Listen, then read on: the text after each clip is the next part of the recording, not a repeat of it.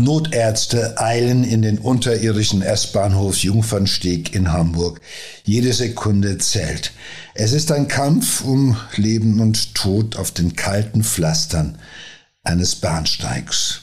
Hallo und herzlich willkommen bei unserem Podcast im Kopf des Verbrechers.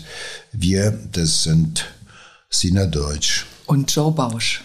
Und wir reden heute über einen Mord am Jungfernstieg am helllichten Tag. Und natürlich über den Täter, der ihn begangen hat. Und das ist Murtala M. Er ähm, sticht seine Ex-Partnerin Sandra P. und die gemeinsame Tochter Mariam ein. Die beiden sind schwer verletzt. Und das ist genau der Moment, wo die Notärzte, wie du sagst, in den unterirdischen S-Bahnhof eilen. Das ist, ähm, das Ganze passiert am 12. April 2018. Der Jungfernstieg ist ähm, ja eigentlich eine, eine recht schicke Adresse, so, ne? Ja, ist mit Soweit ich mich erinnern kann, ist das so ein bisschen. Mittendrin, also hier gibt's viele luxuriöse Geschäfte, hier gibt's äh, große Hotels. Es ist der, ja, die Binnenalster auch, ne? Die Binnenalster grenzt direkt an den Jungfernstieg. Also es ist da the place to be. Aber dieser, der Name wird ein bisschen, auf den fällt jetzt ein Schatten, glaube ich, irgendwie, weil man sich an diesen Mord sehr gut erinnert. Es ist ja auch ein wirklich ein, äh, nicht nur ein furchtbarer Doppelmord, sondern ja auch eine äh, blutige Tat in, in aller Öffentlichkeit. Ich meine, in der, im S-Bahnhof, ja. Und das, glaube ich, vergessen ja die Hamburger auch nicht so schnell. Naja gut, es ist A, ungewöhnlich, dass äh, so etwas in aller Öffentlichkeit passiert vor unseren Augen. Das macht uns natürlich doppelt fassungslos. Und ähm, dann auch äh, in dieser ähm, furchtbaren Brutalität und Konsequenz, dass am Ende eine junge Frau und ein Kind äh, Opfer werden. Und äh, wir haben ja eigentlich den Anspruch oder die Vorstellung, äh, dass erwachsene Menschen sollten in der Lage sein, Konflikte verbal zu lösen, ohne handgreiflich zu werden, ohne äh, den anderen ähm, körperlich zu verletzen. Verbal möglicherweise ja, aber wenigstens nicht körperlich. Und äh, wenn man zu diesem Ergebnis kommt, dass man halt äh, eben die Beziehung besser sein lässt, dann äh, sollten das möglichst beide einvernehmlich akzeptieren. Also das wäre die Idealvorstellung, die wir haben, dass man spricht. Und äh, aber hm, die Realität zeigt uns, wir sind weit entfernt davon, äh, dass das klappen könnte. Ich glaube, jeder kennt die Statistik. An äh, jedem zweiten Tag wird äh, eine Frau von ihrem Ex-Partner körperlich attackiert, gequält, geschlagen. An jedem dritten Tag wird eine Frau von ihrem Ex-Partner umgebracht. Das ist Fakt in Deutschland. Und von den 247, rund 250 vollendeten Morden in 2021 sind alleine 140 Femizide, wie wir das nennen, Femizide. Deshalb weil Frauen umgebracht werden, weil sie Frauen sind. Und äh, noch eine wichtige Information hier gleich zu Anfang, damit wir das nicht vergessen. Man hat Frauen gefragt, was ihre größte Angst ist. Die größte Angst von Frauen ist, von einem Mann, meistens ihrem Ex-Partner, umgebracht zu werden. Die größte Angst von Männern hingegen ist, von einer Frau ausgelacht zu werden. Und das ist die ganze Palette, der Unterschied auch. Und Männer, Männer bringen Frauen um, weil sie nicht wollen, dass sie gehen, weil sie nicht wollen, dass sie äh, zu einem anderen Mann gehen, äh, weil sie nicht wollen, dass sie woanders glücklich werden und äh, weil sie einen Besitzanspruch haben und äh, den auch nicht aufgeben wollen. Und zu dem Thema, was ich eben gesagt habe, von wegen die Idealvorstellung ist, dass Menschen in der Lage sind, auch ihre Gefühle verbal auszudrücken, sich auszutauschen über es geht nicht weiter mit uns, es ist vorbei, es ist gesünder für dich und für mich, wenn wir uns trennen. Da muss man einfach wissen, es gibt einen Haufen weiße Menschen, die äh, negative Gefühle nicht aushalten können, aber auch nicht verbalisieren können, die halt einfach äh, ja offenbar sie ausagieren müssen, weil sie sie nicht ausdrücken können oder weil das Ausdrücken ihnen nicht die Befreiung bringt, die wir gemeinhin davon erwarten. Ja, es ist natürlich schon auch schwierig, mit solchen Gefühlen umzugehen. Ne? Es ist ja viel, ähm, es ist ja auch immer ein Selbstwertgefühl, das dann äh, leidet. Das ist ja auch immer irgendwie eine, eine Art von Demütigung und ähm, ich glaube, das ist für Männer auch nochmal schwieriger. Naja, wir wissen es, ob das Männer oder Frauen anbelangt. Wir wissen, jeder, jeder Gewalttat äh, im Endeffekt geht an Scheitern voran. In dem Fall ist es häufig das Scheitern eines Lebensplans, das Scheitern einer Vorstellung, wie die Beziehung denn laufen würde oder wie auch immer. Meistens ist es ja miteinander verbunden. Der Plan mit der Beziehung plus äh, mit dem Kind und der Plan, wie man dann gemeinsam auch leben wird, das ist ja so. Und jeden Tag scheitern solche Pläne mhm. äh, an irgendwas, äh, weil was das menschlich ist, dass etwas scheitert. Aber äh, es ist natürlich dann äh, alles gut, kann man alles äh, zum Verständnis trägt das bei. Ich sag mal, um eine Tat in ihrer, in ihren Ursachen und in ihrem frühen Beginn zu, äh, im Nachhinein zu erklären, ist das geeignet. Nur Fakt ist, und das ist ja das Positive vielleicht an dieser Stelle schon, es gibt natürlich jeden Tag auch Menschen, deren Beziehungen scheitern, deren Lebenspläne scheitern und die das ordentlich zu Ende kriegen. Und die sich Nämlich nicht umbringen. Die sich nicht gegenseitig umbringen, das die nicht das ja. Kind äh, mit umbringen Ja. oder sonst was. Ja. Aber ähm, da gehört ja auch, äh, manchmal gehört da auch Größe zu, manchmal auch aber auch eine eigene äh, Geschichte und eine eigene Sozialisation. Und das ist hier ganz wichtig, was unseren Täter anbelangt, weil unser Täter hat natürlich auch schon eine sehr bewegte Vergangenheit, muss man sagen. Er ist ja jemand, der vor dem Mord schon auch einige persönliche Schicksalsschläge auch natürlich erlitten hat. Das ist so.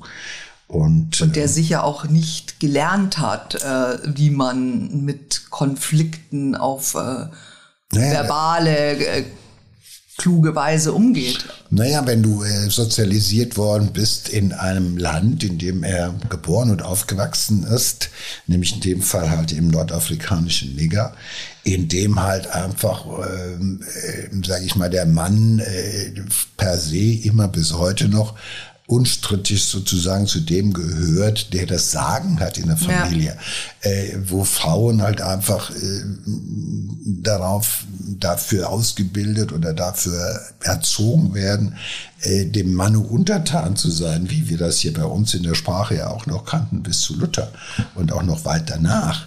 Ja, also wir dürfen uns da nicht Eigentlich so bis in die echauffieren. 60er Jahre. Bis in die 90er Jahre. Ich Ja. meine, Gewalt in der Ehe war bis hast recht, 1992 ja. erlaubt. Wir sollten, wir sollten Mhm. uns jetzt nicht hinsetzen, auf die Schenkel kloppen und irgendwie entsetzt nach Afrika gucken oder da, wo er anschließend gewohnt hat, in Libyen, hat er natürlich auch nichts anderes gelernt als das, was er aus äh, Niger schon mitgebracht hatte. So. Und jetzt kommt er hierher und flieht vor einem Bürgerkrieg und äh, gelangt über Lampedusa und über über irgendwelche furchtbaren Wege, wo man an jeder Ecke zu Tode kommen kann, nur weil man ein besseres Leben äh, wollte und äh, Und will. auch an jeder Ecke Tote sieht, die und an jeder Ecke Menschen haben, ne? sieht, die sterben, die es halt nicht packen und so weiter und kommt dann in äh, zu uns und wo man denkt, er hat alle, ja, das, sag mal, jetzt endlich hat er Glück. Jetzt endlich hat er Glück und natürlich ist der Weg hierher mit wahnsinnigen Aufwendungen verbunden, mit hohen Risiken, aber auch natürlich mit großen Sehnsüchten, mit großen Erwartungen und Hoffnungen auf das, was die Zukunft dir bringt. Und dann äh, schaffen sie es bis, in dem Fall bis nach Hamburg. Ich glaube ja tatsächlich, dass ähm, Flüchtlinge schwer traumatisiert sind durch all das, was sie erleben. Da gebe ich dir vollkommen recht, das erlebe ich auch, das habe ich in meinem Beruf auch oft erlebt, dass man sagt, oder er merkte in der Biografie von einigen dieser Tätern waren natürlich furchtbare eigene Erlebnisse auch.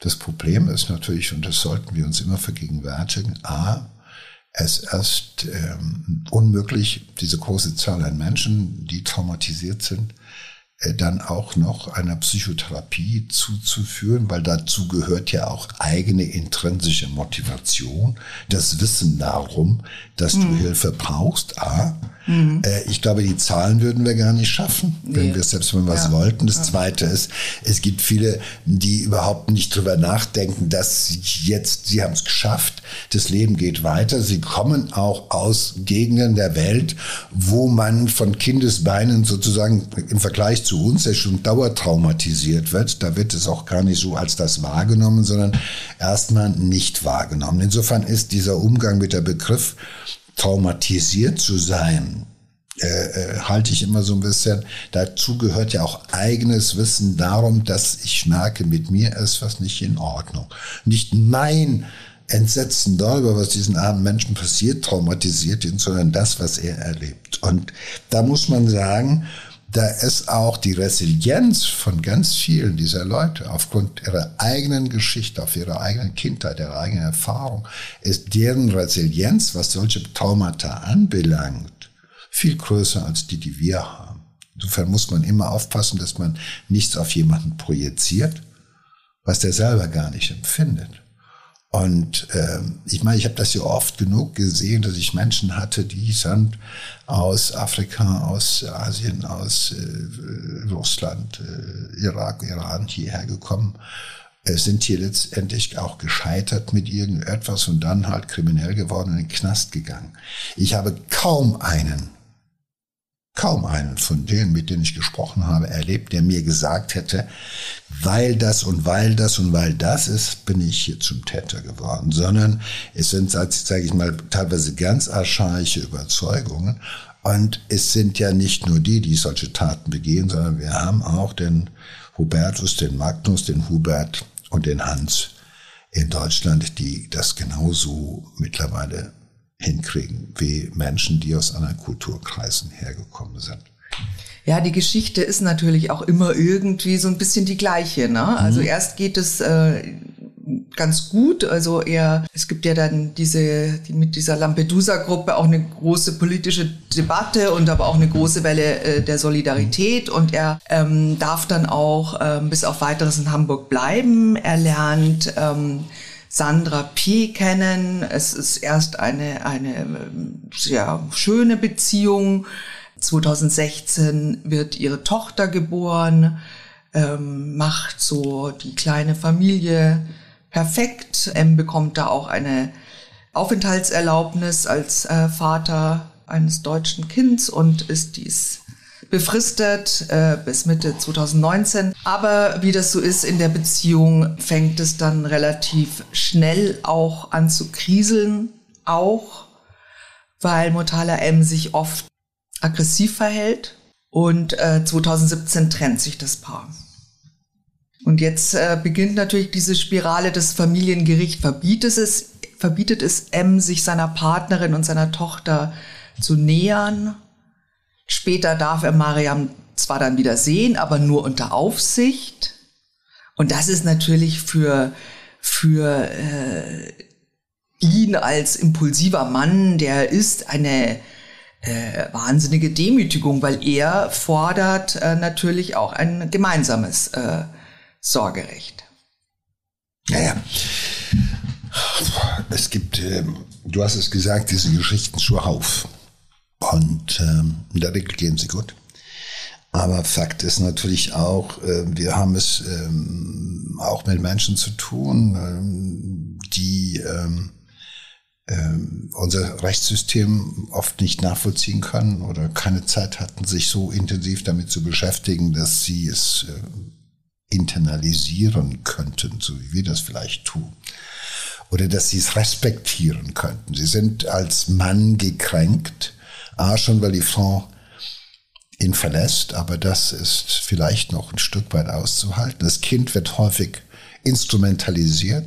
Das ist das, was das Gericht dann auch noch mitbekommt und die Anwälte, dass das gemeinsame Kind instrumentalisiert wird nach der Devise, äh, äh, ohne Frau ähm, äh, ist es schon schwierig, aber gemeinsames Sorgerecht, also das ist schon wichtig, damit hast du auch immer auch äh, äh, sage ich mal, eine Verbindung zu deiner Frau, die kannst du immer noch ein Stück weit auch schikanieren, die kannst du noch ein bisschen darüber auch, äh, ähm, du musst ja mit denen in irgendeinem Kontakt sein, kannst ja nicht gemeinsames Sorgerecht ausüben, ohne dass man sie sieht oder dass man miteinander redet oder sonst was. Äh, äh, ich will das nicht vertiefen, weil äh, dieses Kindeswohl, die Philosophie oder die Vorstellung vom Kindeswohl, was ja entscheidend sein soll für die Entscheidung von Familiengerichten, wer den Zuschlag bekommt beim Sorgerecht oder ob man gemeinsames oder nicht gemeinsames, ist eine riesige Kiste, ist eine riesige Nummer, ähm, die so viele viele Menschen äh, äh, ähm, die getrennt leben, aggressiv macht und äh, für die sie Hunderttausende von Euro, Euro jeden Tag ausgeben, um Anwälte und Gerichte damit zu beschäftigen. Das wäre ein Podcast für sich. Aber Fakt ist, natürlich hier ist jemand, der ist gekränkt. Der ist einfach nur gekränkt. Und zwar als der, der er ist, mit seiner Vita, die er, wo er ist, ja wurscht. Er ist gekränkt, das kann er nicht auf sich sitzen lassen. Es ist eine Kränkung, die er auch nicht aushält. Äh, äh, weil, was hat er sonst? Überleg mal, er hat in diesem Land kann, äh, eine Duldung, sonst nichts. Das Einzige, was er was ihn hält, was ihm irgendwas gibt, was ihm gehört, in Anführungszeichen, ja, er hat keine Wohnung, kein gar nichts, aber was ihm gehört, sage ich mal, ist diese Frau. Und weil die auch schon wieder weg ist, das, was ihm gehört, das Kind. So, so ist, das ist die Denke. So, und alles andere ist fluide. Es kann, da kann man, man kann ihn abschieben, man kann, Gott weiß was machen. Dieser Kampf, äh, diese Auseinandersetzung ist äh, das, was ihn von morgens bis abends beschäftigt, weil zu anderen Sachen wird er nicht genötigt, weil was soll er sich Entscheidungen machen über etwas, was man ohnehin nicht zulässt, ob er arbeitet oder sonst was, ist geduldet. Sonst nichts. Geduldet mit der Möglichkeit, dass man in jeder Zeit nachts nimmt und sagt, du gehst. So. Und die Verbindung zu dieser Frau und zu diesem Kind ist das Einzige, was möglicherweise seinen Aufenthaltsstatus hier noch maßgeblich verändern könnte. Also es ist nicht nur die Sorge um das Kind, die Sorge um die Frau verloren zu werden, sondern die Sorge, dass seine Reise weitergeht. Ja, die Reise ins Nirgendwo dazu, und ja. nichts mhm. hinterlässt du. Dir gehört nichts. Das große Problem ist, dass äh, Menschen, Männer insbesondere glauben, dass die Frau ihm gehört und das gemeinsame Kind schon mal noch mehr. So, das ist ja, sag mal so, das gemeinsame Kind. Das nimmst du mir nicht. Das gehört wenigstens zur Hälfte mir. So. Und das ist schon eine fatale Denkkonstruktion, mit der alles anfängt. Und äh, in dem Moment, wo einer dann noch maligne narzisstisch gekränkt ist, und so muss man das sagen vom Ergebnis her, dass maligne Kränkung bedeutet, das ist mit nichts mehr gut zu machen. Das ist keine Kränkung die man verzeihen könnte, die man sich selber verzeihen könnte. Die kann man sich selbst nicht verzeihen. Das ist das große Problem. Und das schürt Wut und das schürt Hass. Und das geht darüber hinaus, das führt zu einem, zu einem äh, Vernichtungswillen. Das führt dazu, dass man äh, ähm, ja, etwas zerstören will, wenn ich es nicht haben kann, wenn es nicht mehr zu mir gehören mag, ja, wenn ich es nicht haben kann, dann mache ich es kaputt. Und äh, das führt in diesem Fall dazu, dass er lieber tötet und dafür in den Knast geht. Alles andere ist ihm offenbar scheißegal. Irgendwelche Strafandrohungen sind nicht nur diesen Tätern egal. Ja, ja, das wissen wir jedem ja. Jedem Täter ja, egal. Ja. Da brauchst du sagen, der kommt aus Afrika, der hat keinen Plan von unserem Rechtssystem. Äh, ich, ich kenne haufenweise Leute, die sind in diesem Rechtssystem aufgewachsen, denen ist es ganz früh immer wieder auch erklärt worden, wie es funktioniert und die lassen sich in diesem Augenblick, wo sie so drauf sind, von nichts mehr abhalten. Ja, und es ist auch nicht von ungefähr, dass das Ganze jetzt irgendwo in so einer martialischen Art des Abschlachtens äh, äh, äh, geschieht. Das ist ja, äh, ja, das hat ja was, äh, was Martialisches, es hat ja fast schon was Rituelles. Ich komme mir immer äh, erinnert vor an äh, äh, Kain und Abel oder dieses Opfer, wo man sagt, jetzt opferst du jemanden, das blutige Opfer im wahrsten Sinne des Wortes. Also auch diese, dass man das äh, ähm, in der Öffentlichkeit praktiziert, äh, diesen Furor auslebt in der Öffentlichkeit, ist ja in solchen Fällen auch mittlerweile nichts Ungewöhnliches mehr. Das äh, Familiengericht entscheidet am 11. April 2018, es gibt kein gemeinsames Sorgerecht für Motala M.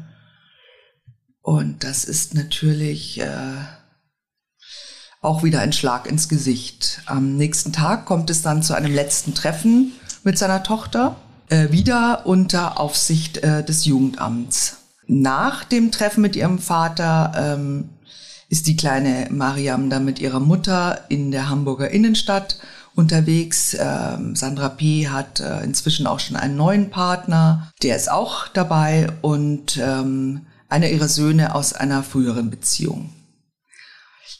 Die vier nehmen die S-Bahn, die Linie 3 und ähm, man denkt, dass Mortala M äh, so nach Zeugenberichten spätestens ab der Station Stadthausbrücke im selben Waggon wie die vier gesessen ist.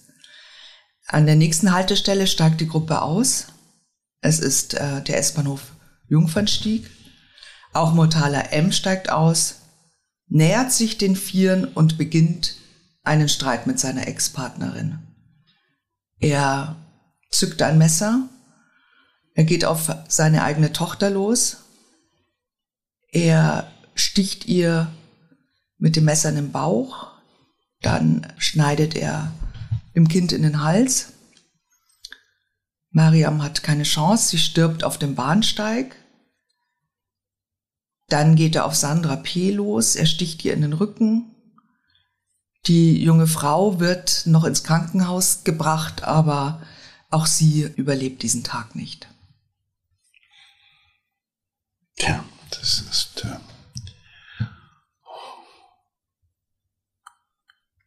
naja, das verschlägt dann erstmal die Sprache.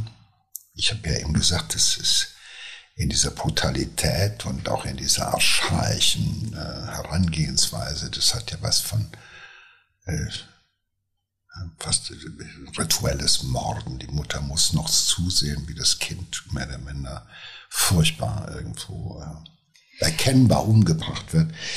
Und äh, das ist äh, klar, äh, krankhafte Eifersucht, äh, narzisstische Kränkung, äh, das, äh, er tötet, er tötet im Endeffekt das, was er ja vorgeblich liebt.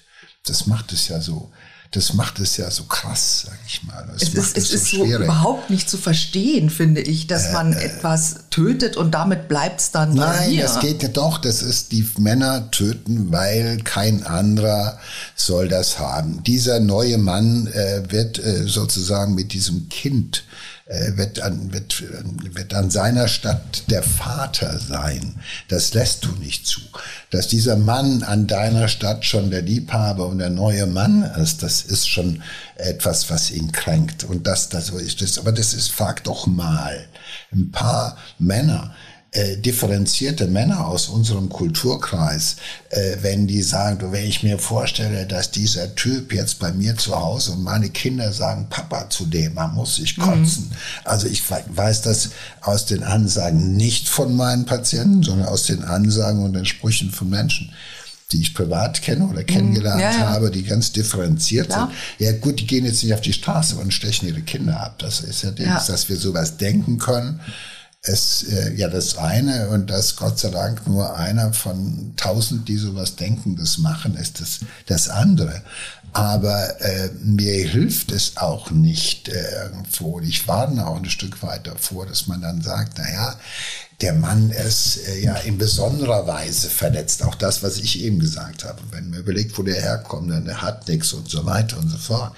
Ich glaube, es ist ein ganz archaisches Gesetz, das Eltern für ihre Kinder Sorge zu tragen haben. Wir wissen, dass es nicht stimmt. Wir wissen auch, dass Mütter erst irgendwo im Laufe der ersten zwei, drei Monate sozusagen Gefühle für ihr Kind entwickeln, die dann gleich kommt, dass sie sagen, ich bin Mutter.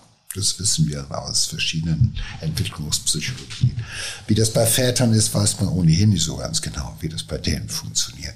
Aber ich finde, das ist eine, eine universelle moralische ein universeller moralischer Anspruch, dass Eltern für das Wohlergehen ihrer Kinder zu, sor äh, zu sorgen haben. Basta. Ob die sich verstehen oder nicht, basta. So, und wer das übertritt, wer dieses universelle Gebot, was auf der ganzen Welt gilt, von den Eskimos bis runter, was weiß ich, äh, zu irgendwelchen Eingeborenen auf den äh, in indonesischen Urwäldern. Das, das ist intuitiv, das braucht man nicht irgendwo in Gesetze zu fassen, das weiß jeder. Das weiß auch dieser Mann. Fertig. Und das weiß er. Und weil er weiß, verstößt er dagegen. Weil er strafen will weil er äh, mit seiner, mit seiner Frustration, mit dem, mit dieser Verletzung, die es bei ihm anrichtet, eben nicht zurande kommt. Weil die auch stellvertretend, weil er auch die umbringt, stellvertretend für ein verschissenes, bekacktes Leben, was er nicht auf die Kette kriegt. Und wo er natürlich irgendwo immer auch, die Frau ist dann schuld. Wenn die Frau, die mir hier den Aufenthalt in diesem Land sozusagen ermöglicht hat. Wenn die Frau, die mir gemeinsam mit dem Sorgerecht hier so ein Leben irgendwie äh, äh, möglich gemacht hätte, die ist dran schuld und die muss jetzt dafür sterben. Da exekutiert jemand eine Todesstrafe, die er ausgesprochen hat. In seiner Wertung, da ist er Richter und Henker in einer Figur, der für sich ein Urteil trifft. Und dann hat er gefälligsterweise dafür auch gerade zu stehen.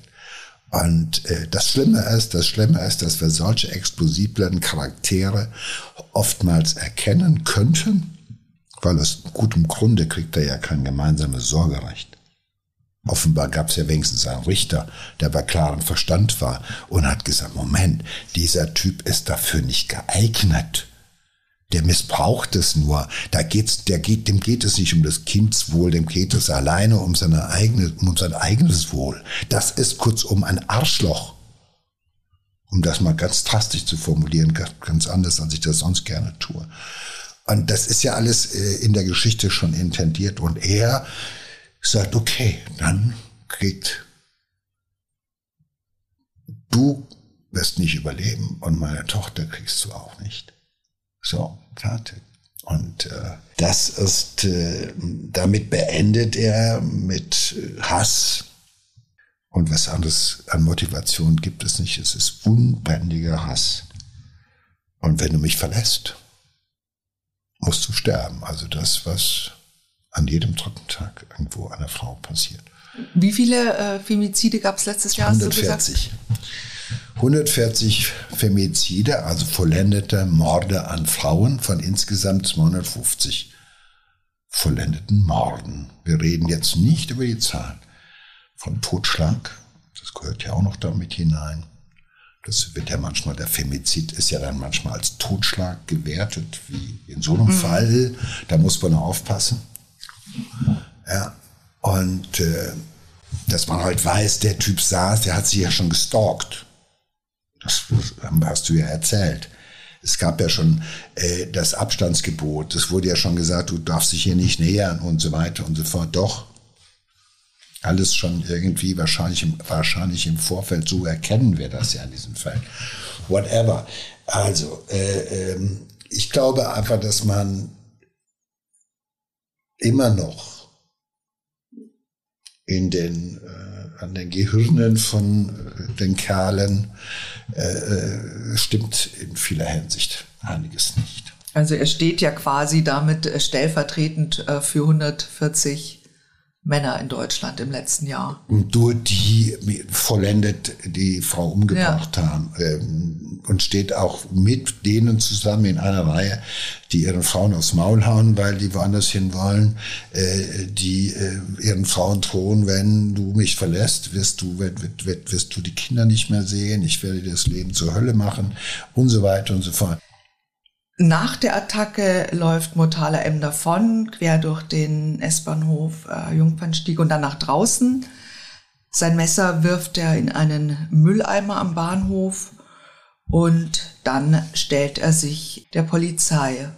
Der Prozess gegen ihn offenbart dann Einblicke in die Gedankenwelt eines Mannes, der wie so oft bei Tätern ähnlich gearteter Verbrechen, er sucht die Fehler bei allen, nur nicht bei sich selbst. Das haben wir ja schon äh, auch schon diskutiert. Die Frau ist schuld, aber nicht er.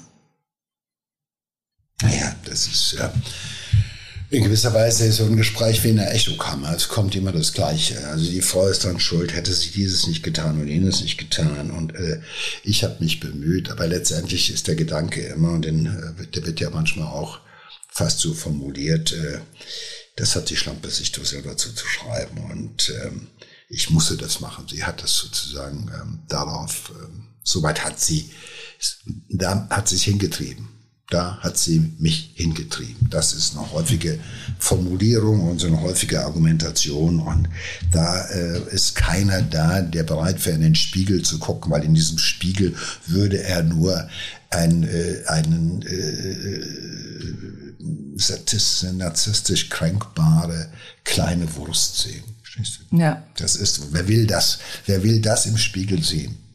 Ja, was, was da wirklich ist. Und dann ist es besser, mit der Variante unterwegs zu sein, ja, diese Frau, äh, die ist an allem schuld. Äh, ich bin eigentlich mit den besten Absichten, mit großen Überzeugungen, mit äh, großer Liebe und so weiter und Verantwortung in diese Beziehung hineingegangen und wurde übelst hintergangen. Und dann wurde mir auch sozusagen mein Kind auch noch entzogen. Das ist die Kurzvariante, Kurzversion, die wir tausendfach hören. Im Gericht fällt dann auch während der Verhandlung äh, im Zusammenhang mit M der Begriff der impulsiv-narzisstischen Persönlichkeitsakzentuierung. Was ist das denn? Ja gut, das ist der Versuch, sich um eine echte Diagnose herumzudrücken, hätte ich beinahe gesagt. Also äh, das ist natürlich ein impulsiver Charakter, das heißt, er kennt ja. keine Bremse im Kopf, ja. er ist ein Affekt äh, inkontinent, hätte ich beinahe gesagt. Also ist in seinen Affekten gestört und in seinen Impulsen auch. Und er ist von seiner Persönlichkeit narzisstisch gekränkt. Also das ja. heißt, er ist immer so, hey, das ist. Aber gut, in einer Gesellschaft, in, da kann man nur sagen, in der Gesellschaft, in der man sagt, hey, die Söhne sind alle mehr wert als die, äh, die Töchter, da kommt er ja her äh, ist es sozusagen schon auf der Festplatte verankert, der Narzissmus. Deshalb hat er gesagt, okay, also es ist jetzt keine ausgeprägte narzisstische Persönlichkeitsstörung, sondern es ist eine Akzentuierung ja, aber das bedeutet. Ich weiß nicht, in DSM-4 gibt es diese Diagnose wahrscheinlich nicht. Das bedeutet also, es gibt Hinweise auf eine äh, neben der äh, ähm, Herkunft zusätzlichen äh, individuellen persönlich narzisstischen Persönlichkeit. Ein bisschen von allem.